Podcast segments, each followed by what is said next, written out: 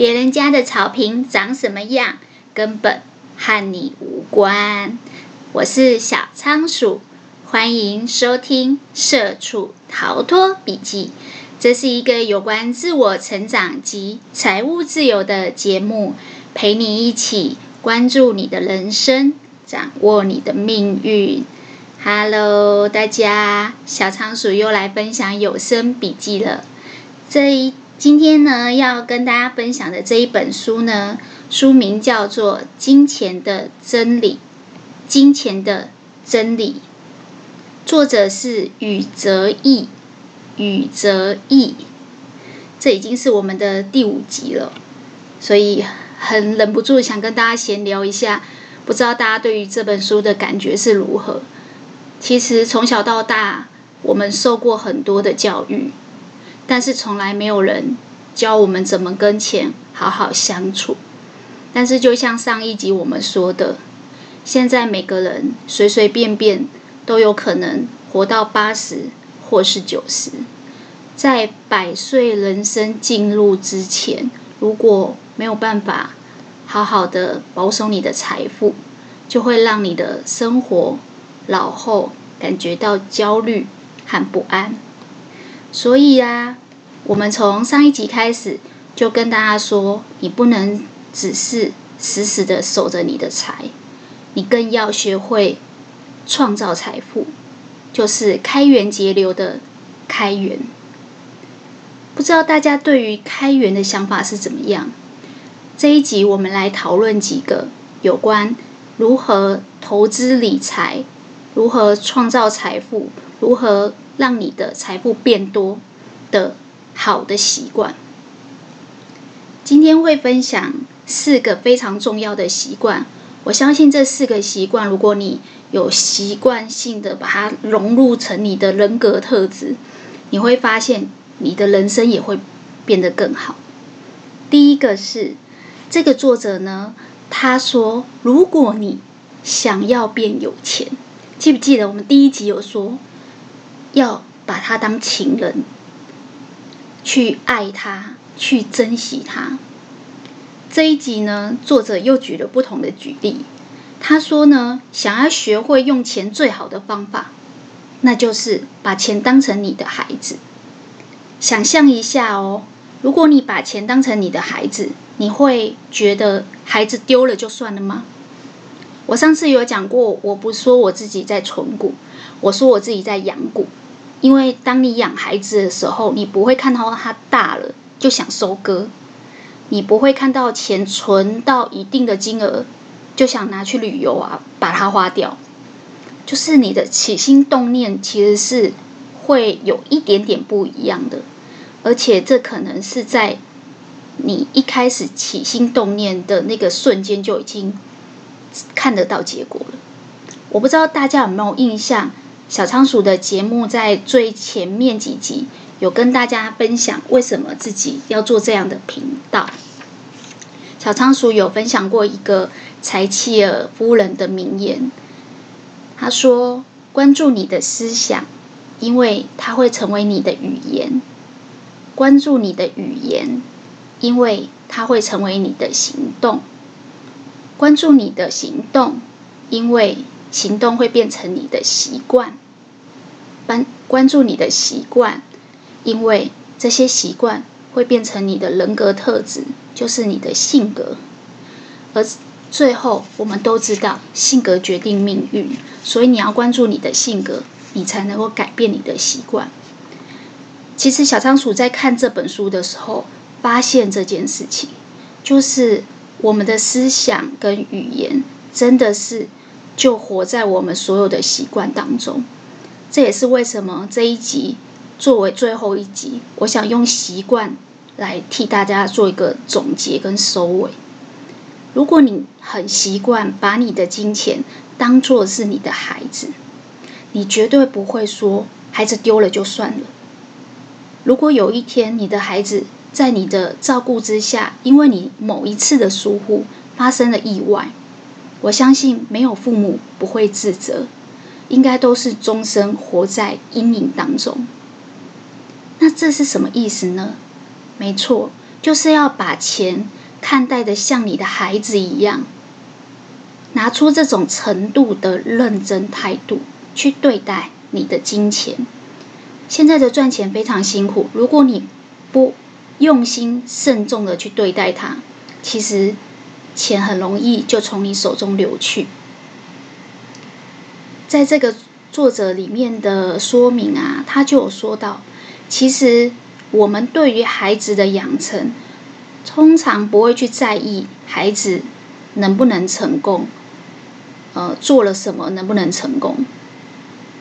反而你应该从小到大在这陪他的时候，你相对会比较重视的是他的生活习惯，比如说他从小没有养成努力的习惯，还是会不会有喜欢说谎的习惯，懂不懂得珍惜资源的习惯，这些都是促成孩子是不是可以努力向上的习惯。就像柴切尔夫人说的。思想、语言、行动，到最后融合在这个人的身上，散发出来就是他每天所做的事情。之前小仓鼠有听到一句话，我觉得蛮有意思的。呃，最近也成为我的座右铭，用来鼓励我自己去做一些觉得困难的事情。他说：“不管你觉得再难的事情。”你只要把它除以三百六十五，就是三百六十五天，天天去做，你会发现，好像很难的事情，但是也没有那么难。假设有一本书厚厚的有六百页，但是你每天读两页，其实三百六十五天你还是可以把它读完的。相反的，如果你每天只做一点点小事情，你以为，它不会让你的人生有所前进，或是有什么改变。但是你会发现，每天做小小的一件事情，你把它乘以三百六十五，没错，就是三百六十五天，它也会变成一件了不起的大事情。我自己在养我的股票的时候，我就是抱持这样的想法。之前 AI 涨很高，很多人都说，嗯，零零八七八因为有太多 AI 的成分股，所以有一天它一定会跌。我从来不告诉我自己股票会涨还是跌，因为我之前分享过零零五六那本书就说过，不要预测股价，因为我不是神。你要非常诚恳。诚实的接受，我们就是一个普通人。接下来要涨或是跌，我们不知道。但是你要在内心先想好两本剧本：如果涨会怎么样？如果跌，你又会怎么因应？我自己的做法就是，如果它真的会跌，我不需要急着下车。但是在跌的时候，我会准备好钱进场去扫货。这就是。每个人的思维习惯，终究到底，你如果把这些孩子、这些钱看作是孩子，你会非常认真的去看待。说，如果我这个孩子现在的状况不好，我会怎么做？如果我这个孩子状况越来越好，我又会怎么做？你真的不会稍微有一点点涨，水只有半杯，你就急着要把它喝掉。原因是你知道，放长线钓大鱼。这个作者呢，另外用一个举例去形容说，为什么你想要学会怎么跟钱相处，怎么用钱，要把钱当成孩子。他用一个很生动的举例，但是老实说，那个画面也让我觉得有点残酷。上次他不是有说过，我们其实，在资本主义的那些大企业眼里，就很像是肥羊。还说，如果我们发现钱不够用却不理他，就像是得了癌症的人在等死。其实我觉得这个作者还蛮擅长用恐吓的方式来提醒我们，就是你不跟钱好好相处，钱就会离你而去。为什么这么说呢？因为这一集是要讲如何开源，那很多人就会想到创业啊、投资啊，但是也知道创业有风险，所以有些人就会不想承受风险。简单来讲，就会比较保守。但这个作者呢，他就又说了一个很可怕的现的举例，来让你知道说，你千万不要这么做。他说啊，如果你把你的钱放在银行里面，都不拿出去投资，那就相当于你把你的孩子关进地牢。天哪！上次说我们那个得到癌症在等死，说我们像住在地狱一样省吃俭用，像在坐三十年有期徒刑的牢一样。这一次他直接说我们是那种父母，什么父母？把孩子关在冰冷的地牢的那种父母。这么残酷的事情，我们怎么会做？他说会。如果你舍不得你的孩子出去经历磨难，你就是把他绑在身边，娇生惯养，你会发现，你的孩子就相当于关在地牢。所以，其实我觉得他只是要告诉我们，真的不要傻傻的当守财奴，真的不要以为省吃俭用就会有钱。基本上，如果你只有三万块薪水，你省吃俭用能省的钱非常有限，差距可能就是，嗯，这个月省了三千块，跟下个月省了五千块，这样两千块的差距。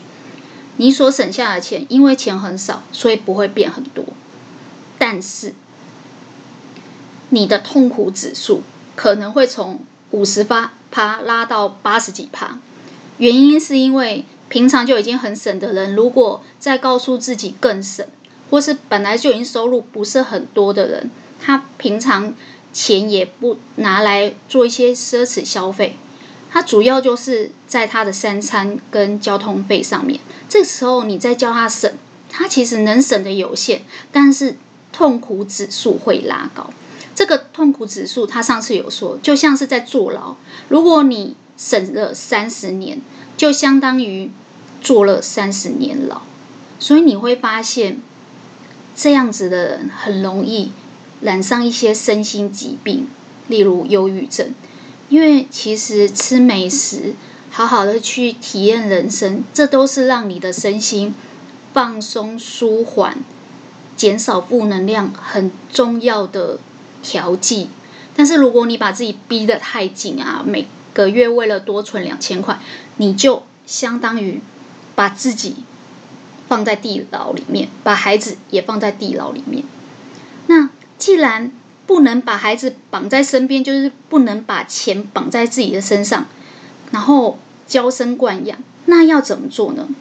他说：“你应该学着放手，让你的孩子去经历一些事情，就算是苦难，就算是有一点冒险。”这些历练包含失败哦，你知道，所有做股票的人如果没有赔过钱，他就不知道如何防范风险。就是大家说的贪婪与恐惧，大部分人天生就有贪婪，但是恐惧呢？恐惧有可能是你必须要承受、经历过一些失败。你再一次的东山再起，你才知道怎么克服恐惧，而不是被恐惧给绑架。所以对他来讲，如果你要培养一个孩子以后有可能成功的好习惯，而不是只是给他鱼，那你一定要让他去闯，让他去受一点伤，这样他的心智才会越来越坚韧，越来越坚强。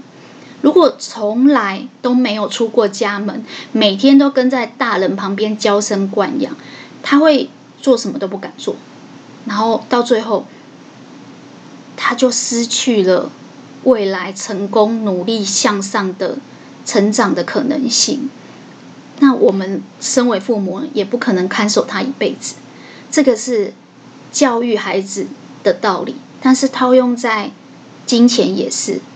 如果我们现在的退休年纪普遍还是落在六十五岁，但是目前大家的平均寿命要延长到八十五甚至九十。最近小仓鼠的阿嬷刚过世，不过是喜寿，享年九十七岁。一起去参加告别式的时候，听到阿姨们说到其他的呃上一代的人离开的时间。我的阿姨的婆婆离开的时候是九十九岁，我的小阿姨的婆婆现在还活着，已经九十六岁了。也就是说，我以为我阿嬷九十七岁是特例，是她养生有有术。后来我听完一轮以后，发现几个兄弟姐妹，就是几个叔叔伯伯阿姨的上一代。也就是我们是第三代的话，就是第一代，这些人平均都活到九十几。没办法，现在的医学太发达了，你有什么病都可以治，只要你不要放着不管，基本上医学都可以延长你的寿命。但是我们的可以工作的时间只有到六十五，当然可以预见的未来，我们的退休年纪一定会往上调。因为其实，在国际间，世界各地都已经慢慢往七十岁调。那日本也是有类似的情况，欧洲国家也是。所以，如果你能赚钱的时间只到六十五、七十，可是你要活的随随便便都是九十几，那怎么办？那就是你一定要会赚钱。就像你没有办法陪你的孩子一辈子，你也不可能赚钱赚到九十几岁。你一定要透过投资跟理财，让钱去帮你赚钱。所以这个作者就说，如果你想学会怎么用钱、怎么投资理财，你一定要把钱当你的孩子，不要绑在身边，不要不敢投资，不要保守。偶尔要让他去经历一些失败，让他东山再起。因为受完伤以后，他的心智会变坚韧，他不是得到。也一定会学到。其实人生最可怕的就是这一生都很顺遂，反而到中晚年才开始经历苦难。那相对来讲，还不如年轻的时候就受点伤。这个作者其实一直把钱跟孩子形容在一起。我自己的解读就是，你要养成慎重的习惯。因为对于你的孩子，你一定是非常用心，而且非常慎重在挑选他的所有事情，也非常慎重的去看待他的习惯。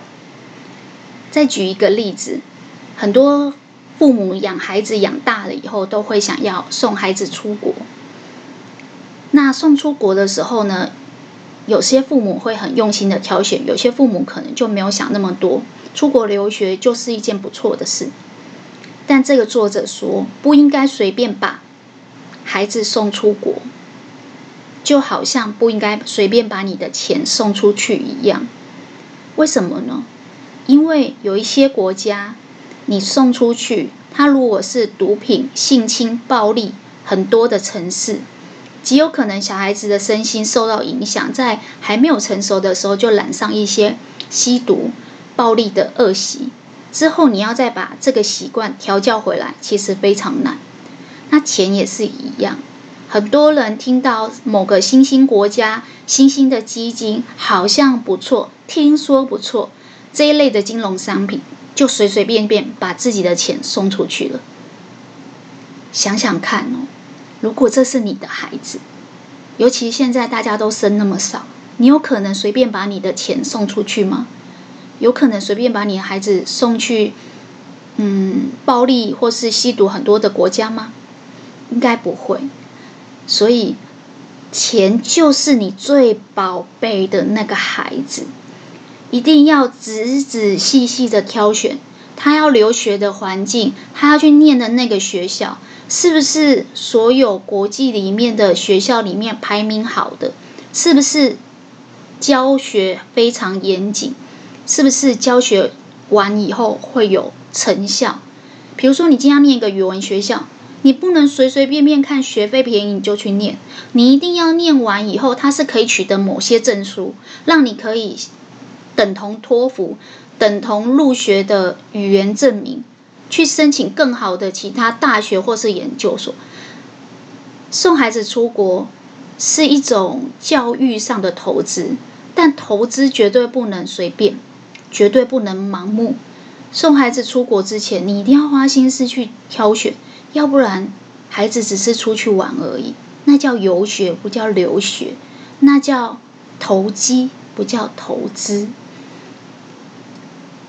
所以，其实我觉得他的这个举例蛮好的，把钱跟孩子想在一起，你就会觉得。就算我不是非常会赚钱的人，我也会是非常好的父母。至少对自己的孩子如此宝贝，少数的一个两个的孩子，我相信大家都是很花心思的。所以最后一个举例就是这个：不要老是想要用钱去解决问题，因为钱是你的宝贝孩子啊。如果你花了一些事，发生了一些事情，没事就想要花钱去解决，懒得动脑筋，懒得思考的习惯，这是不对的。为什么呢？因为钱既然这么宝贝，当然是要留在有一天你逼不得已的时候才动用。就好像是你会把自己的小孩当廉价劳工去操劳，然后去使唤吗？不会啊。如果小孩子很会念书，你应该把时间留给他，让他可以去进修。你应该把资源留给他，让他可以专心。怎么有可能一直想要随便的指使他呢？所以他说，如果你把你的钱当成你的孩子，你基本上遇到一些事情，你会花脑筋、花心思去解决，你不会。其实有很多东西是可以靠钱解决的，比如说你明明可以早上定闹钟早点起来，可是你每次都偷懒，然后睡到很晚，最后才匆匆忙忙的搭计程车出门。搭计程车就是你用钱换你的时间，换你的懒惰，换你的不自律。但事实上，当你有这些不自律、懒惰，然后便宜行事的习惯，你的钱就会离开你。就跟你宝贝的孩子会离开你一样，如果你把他当廉价老公的话。所以今天跟大家分享第一个，如何投资理财，如何创造财富，那就是，嗯，把你的钱当你的宝贝孩子，非常慎重的替他挑选环境、标的物，还有替他那个解决所有的问题。你不会什么都。便宜行事，用钱解决。还有第二个习惯，第二个习惯，我觉得跟第一个习惯不太一样。它是更方向性的告诉你说，嗯，你应该怎么做才可以快一点赚到更多的钱？记不记得上一集我们讲开源有讲到创业，还有做副业？作者说叫我们不要辞职。要用兼职的方式去创业。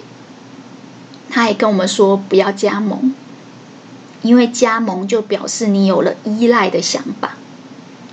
那这一集呢，我们就更深一层来扒说，如果我今天要创业，或是我真的要兼职做一个什么副业，我要怎么样很有志气，不依赖别人，不去 copy 别人的。加盟的一些经营心法，我就可以自己有自己的创业的一些诀窍。这个作者说到一个概念是实验的精神。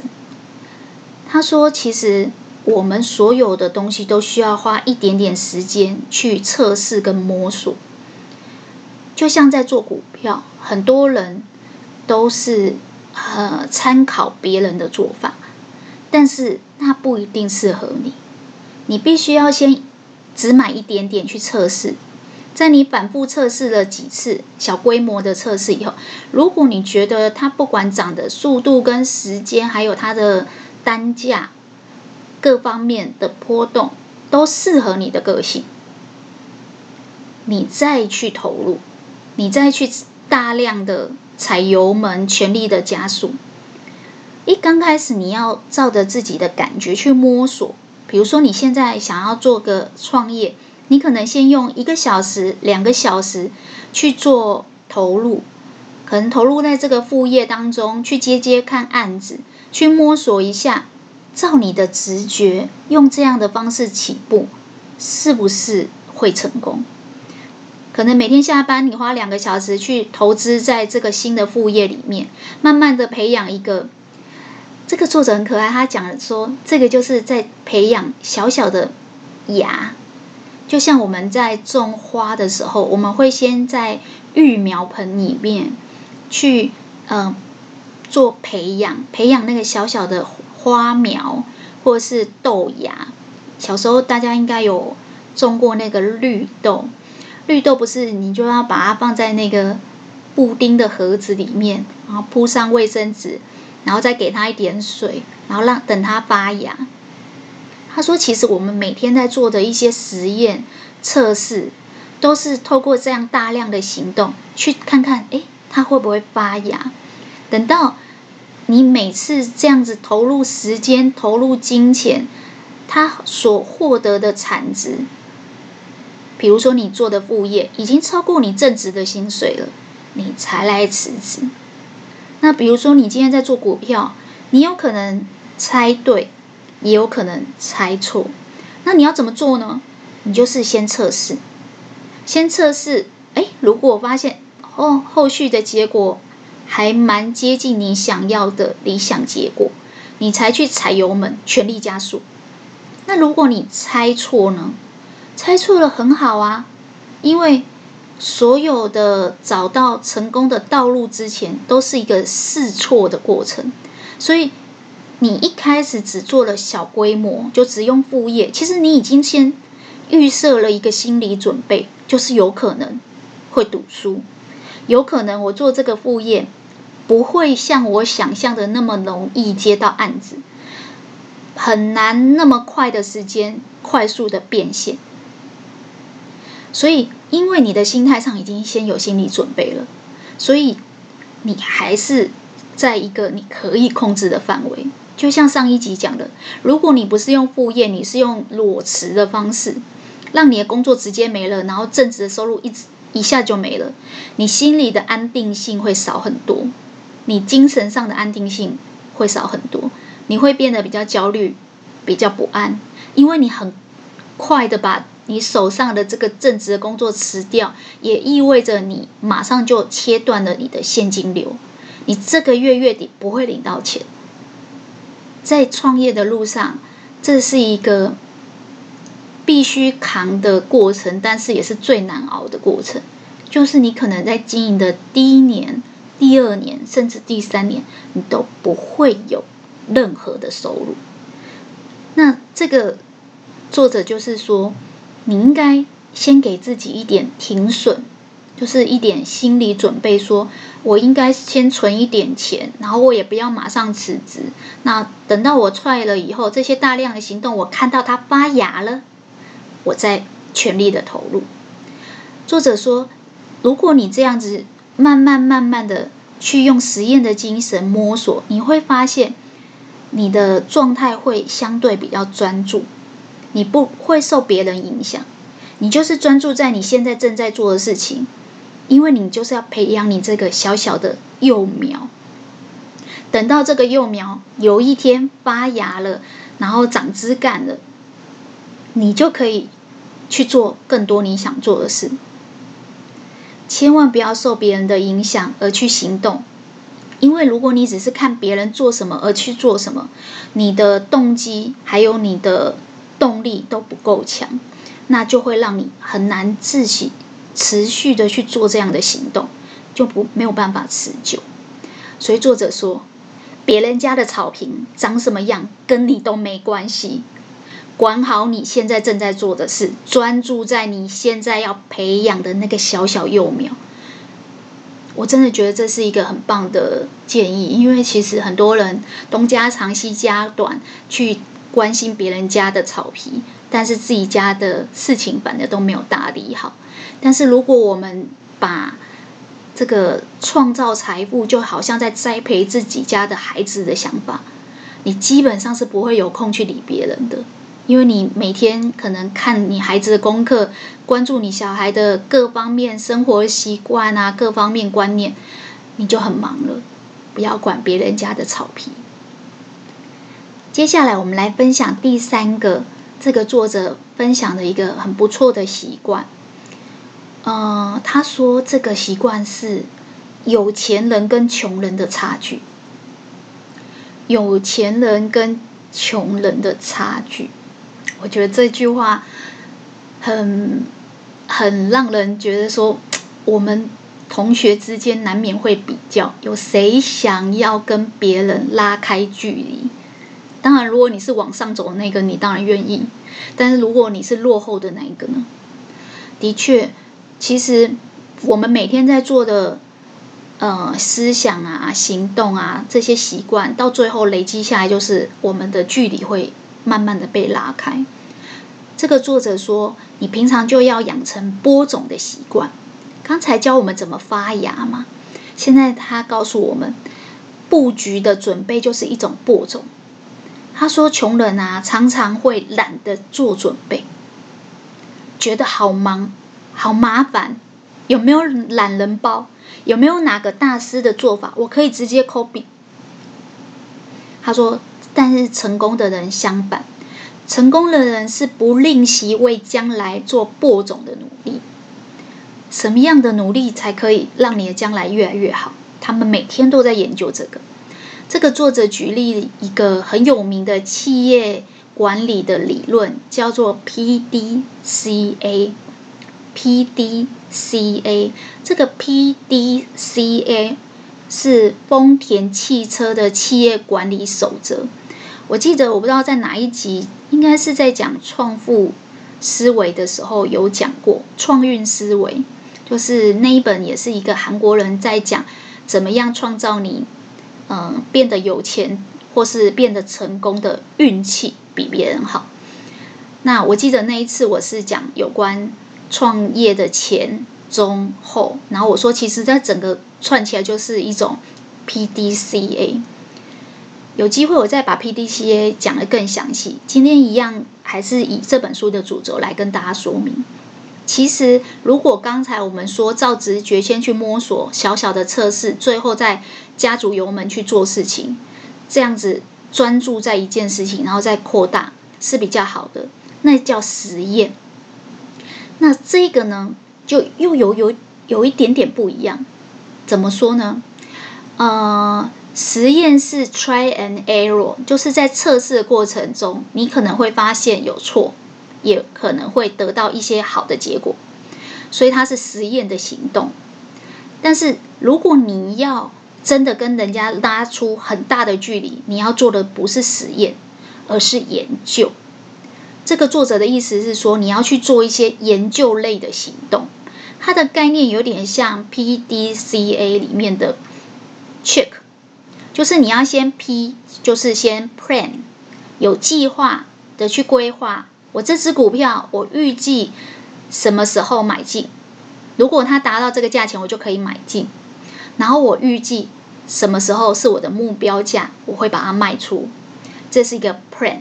好，可能我在三十块买五十块卖出，我长时间的观察是这样，所以我先有这个计划，然后接下来 do，do 就是如果他三十块真的进来，你就去买，就去执行，do do 执行，c 呢 check check 就是 c h e c k c h e c k check 就是说你执行完以后你要去反省。去确认，有点像我们之前第二集讲的，要去反省、追踪过去你所发生过的事情，或是你所做过的投资理财，因为这样你才会学到东西。如果你真的就是卖掉就算了，卖掉就忘了它，那通常是你赔钱的时候别人安慰你的话。但是如果你真的想要掌握财富的密码，掌握赚钱的诀窍，你一定要知道。赔也要知道赔在哪里，赔的原因；赢也要知道，那下次我要如何反复操作，照这个逻辑继续赢，就是持盈保泰嘛。所以 PDCA check 就是你在反省的过程，找出他那个自己在循环反复发现的诀窍。有点像，比如说你今天是创业的，你要反复检讨你的问题在哪里，然后去掌握说怎样就会卖得很好，热卖的诀窍。就算你这一次卖得不好，那你就去找改善这个问题的方法跟行动。透过这样 P D C A，A 就是 Action，Action 就是继续 do，继续执行。Action 的情况，你基基本上就会把你的这个计划做一个自动的循环。透过你一刚开始可能有个灵感，那你可能开始计划，想说哦，我想要买哪只股票，这是某个灵感。接下来你找到这些呃灵感以后，你一定要去执行，想办法让自己可以持续的去做。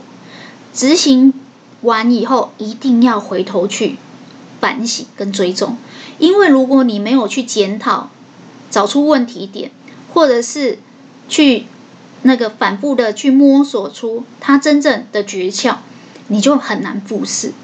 所以你看，有些人他以前赚钱，后来就不赚了，或是他以前赔，他也不知道赔在哪里，他的呃经验值无法复制。但是所有气管学这些企业家，他们在做任何一个投资的时候，尤其是像这种企业管理者，他们最重视的就是他们的营收跟获利，因为他们要对所有的股东交代，所以他们一定要反复的去找到一个可以一直让他们复制他们的成功的。就是今年如果有营收，成功在哪里？那如果营收有亏损，那失败在哪里？透过这样 P D C A 计划。执行、确认、修改，再执行、再行动，这样子的一个循环，你就会慢慢的知道说，哦，你研究出一套怎么可以让你的创业或者是让你的投资理财成功的模式。所以他说这些很细节的行动，你如果跟穷人说，他们就会说这么麻烦哦。好累哦，嗯、有没有比较简单的？有没有懒人包？对，这就是作者一开始说的。他说他观察，他发现穷人总是懒得做准备，不做准备，不播种，等于不布局。你没有布局，你嫌麻烦，你又怎么样可以有收获呢？你如果没有播种，永远没有办法收割农作物啊。所以他就用了这个丰田汽车 PDCA 的例子，告诉大家要有播种的习惯，要习惯去做一些研究，让你的这个成功模式是可以被复制的，这样子你才有办法跟其他人拉开距离。我觉得这个蛮有意思的。其实你看，在股海里面载浮载沉的很多人。有些人就是听消息面，然后永远就是随波逐流。你叫他做功课、做准备，他都会觉得很累。然后每次赚钱赚得莫名其妙，赔钱赔得更莫名其妙。所以我觉得这个想要赚钱的心大家都有，但是想要赚钱的好习惯，应该要把它培养起来。那我们接下来来讲最后一个，怎么样让你赚钱、让你开源、让你增增加财富的习惯。这个习惯是思考的习惯。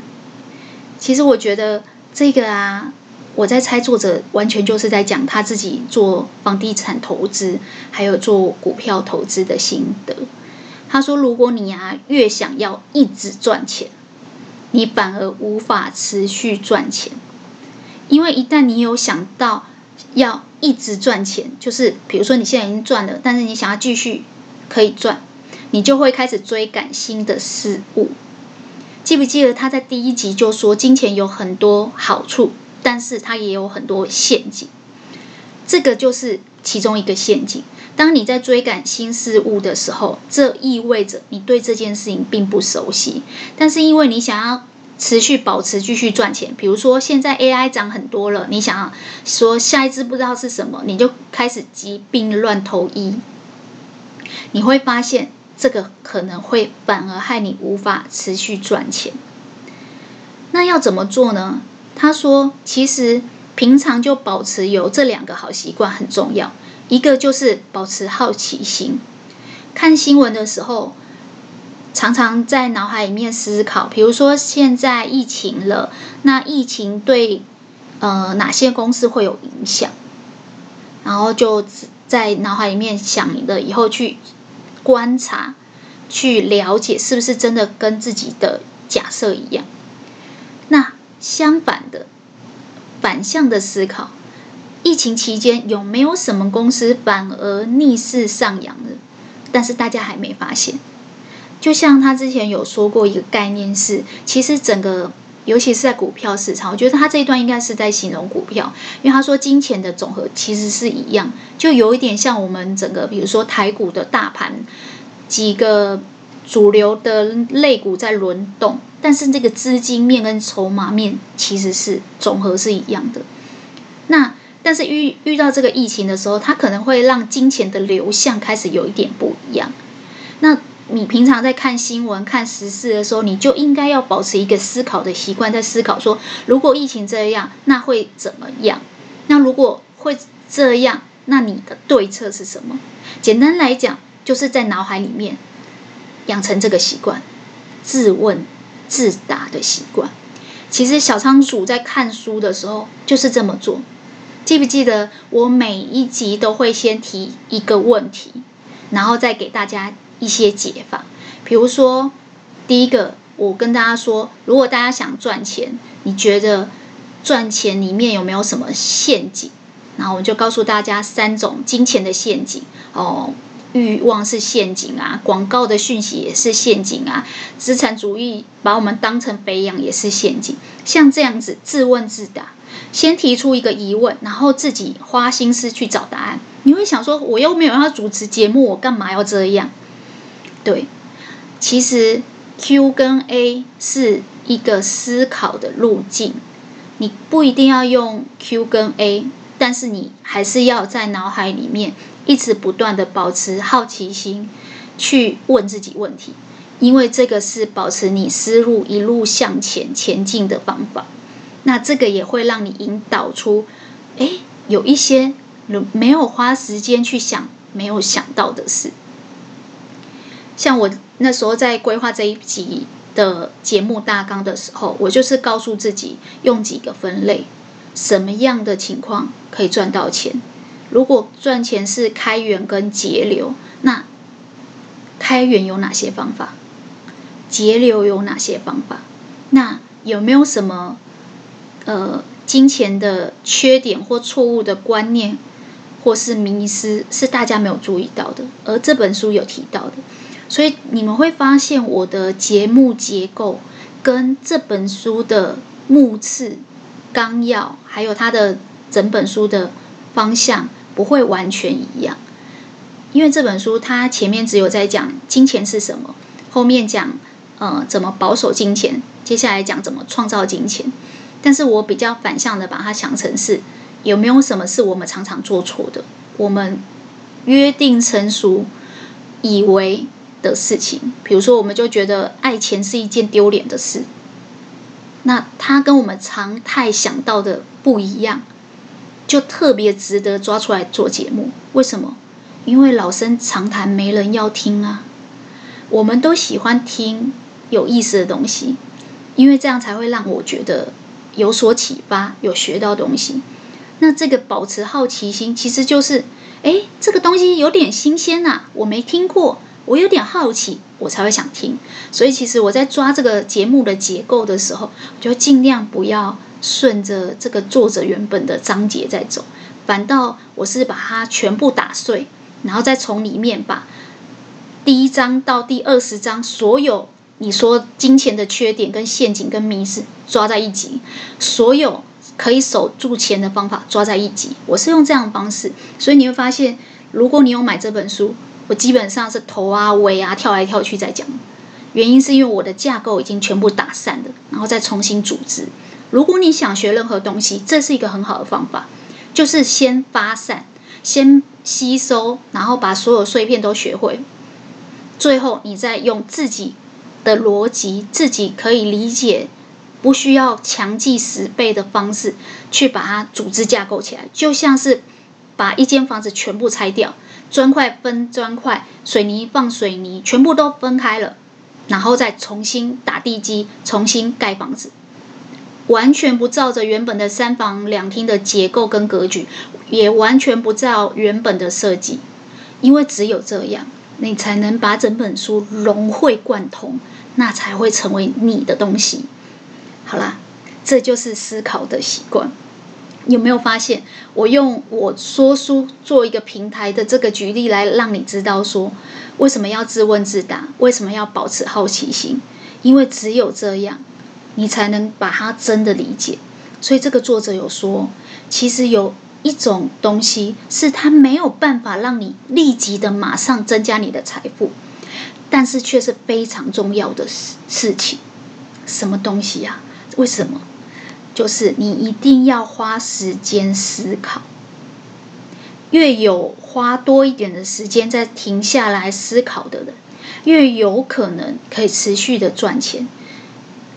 有些时候，也许很多人就会这样啊，像我们刚才讲的，已经赚了钱，然后，嗯、基于资金利用率的关系，钱抽回来不知道摆哪里，所以就随便投。答案是因为他很心急，他为了要可以继续赚这个钱，所以他就开始一直一直在追赶新的标的物。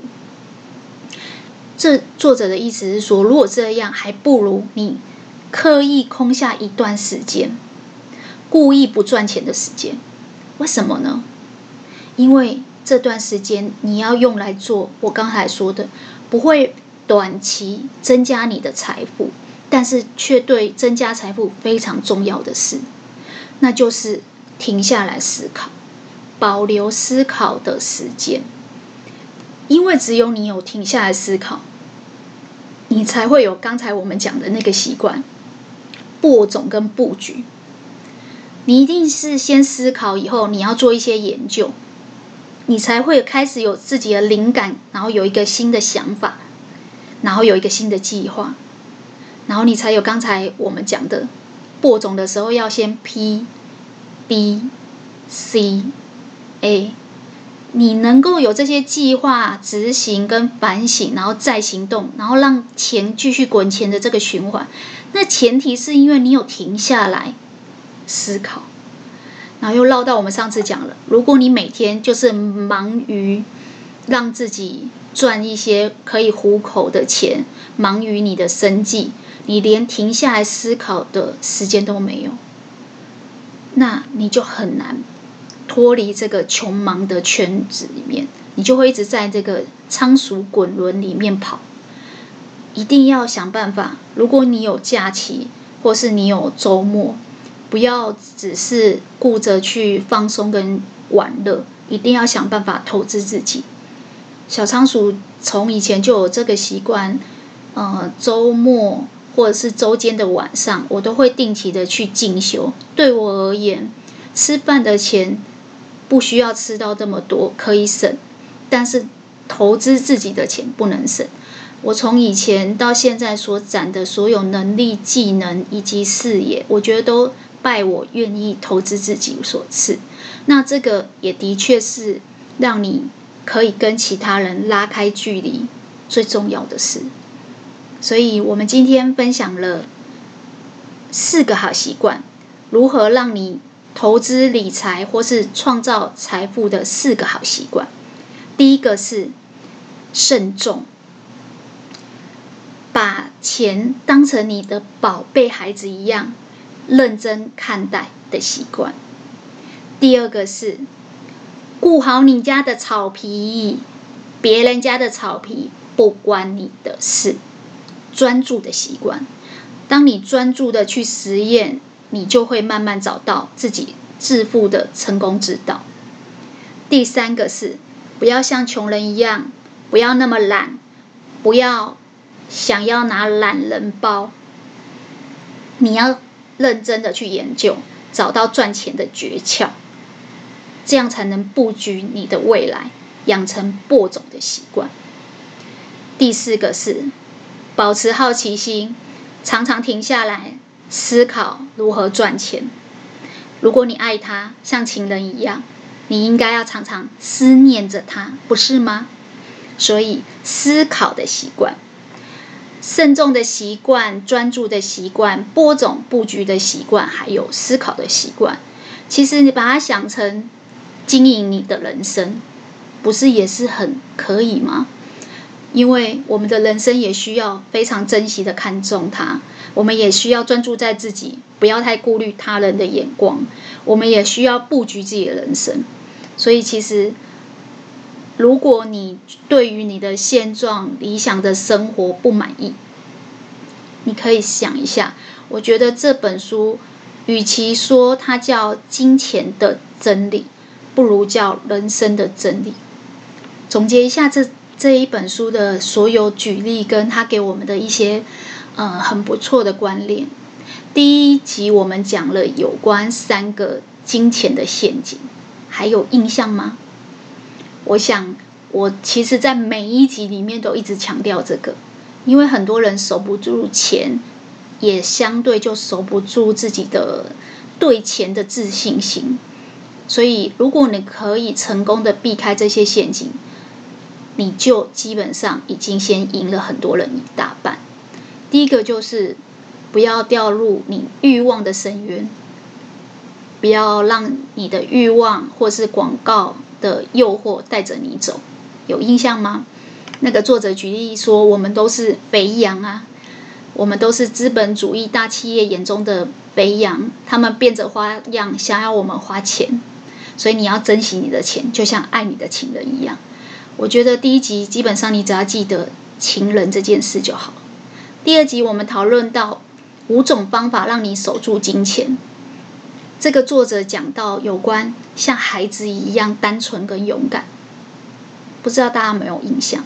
就是勇于认错，不要死不认错，不要在意他人的目光，不要怕丢脸。如果你想赚钱，不敢说你爱钱，也不敢。努力的去赚钱，总是怕丢脸，你永远不会有钱。所以，如果你想守住你的钱，这五个方法非常重要。第三集我们讨论什么？我们说，如果开源跟节流都很重要，那我们先讲节流。节流，我们用了一个很生动的比喻，那就是水库。国家之所以可以一直提供水让你们去耕种，是因为有水库。那我们个人怎么办呢？我们个人就是你怎么看待水杯里面的水，就怎么决定你的口袋。如果水到一半你就想喝掉，真的不可以，一定要学着忍耐。第四集我们讲了什么？我们第四集跟第五集都在讲怎么变有钱，怎么创造财富，怎么开流开源。那开源。大家抢到的就是去创业啊，去赚钱啊。没错，这个作者也是鼓励你去创业、去赚钱，但是他强调一个很重要的事情，就是如果不赚钱，就是在坐牢。如果你想要去赚钱，结果你只是去加盟别人的分店，那基本上你就有了偷懒的想法，你就有依赖的想法。这个作者说：“千万不要这样，所有的诀窍都要握在自己手上，上你才有办法学到东西，你才有办法复制这个成功。”其实这个已经呼应我们今天第五集所讲的，就是专心的顾好你家的草皮，专注，然后努力的去思考，你接下来有可能的商机在哪里，然后去播种，透过你的行动，去一点一滴的攒，为了什么？为了你的宝贝孩子啊，你的钱就是你的宝贝孩子啊，你会让你的宝贝孩子随随便便去像那什么土耳其或者是什么阿拉伯那种战就是战争的国家，或者是那个金钱诱惑很多的国家，或者是有一些国家它的吸毒人口非常多，你会让他们去吗？不会啊，因为你会很重视、很在乎、认真的看待你自己孩子的未来。那你对你的钱也应该要这样，不只是你的情人，更是你的宝贝孩子。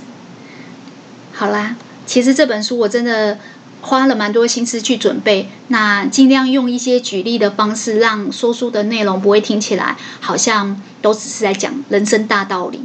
但是我觉得这些举例反而可以让我们哦，好像更容易记得它，更生动的记得它。这样子的方式替大家简单的复习一下。好啦，今天小仓鼠的笔记就跟大家分享到这边了。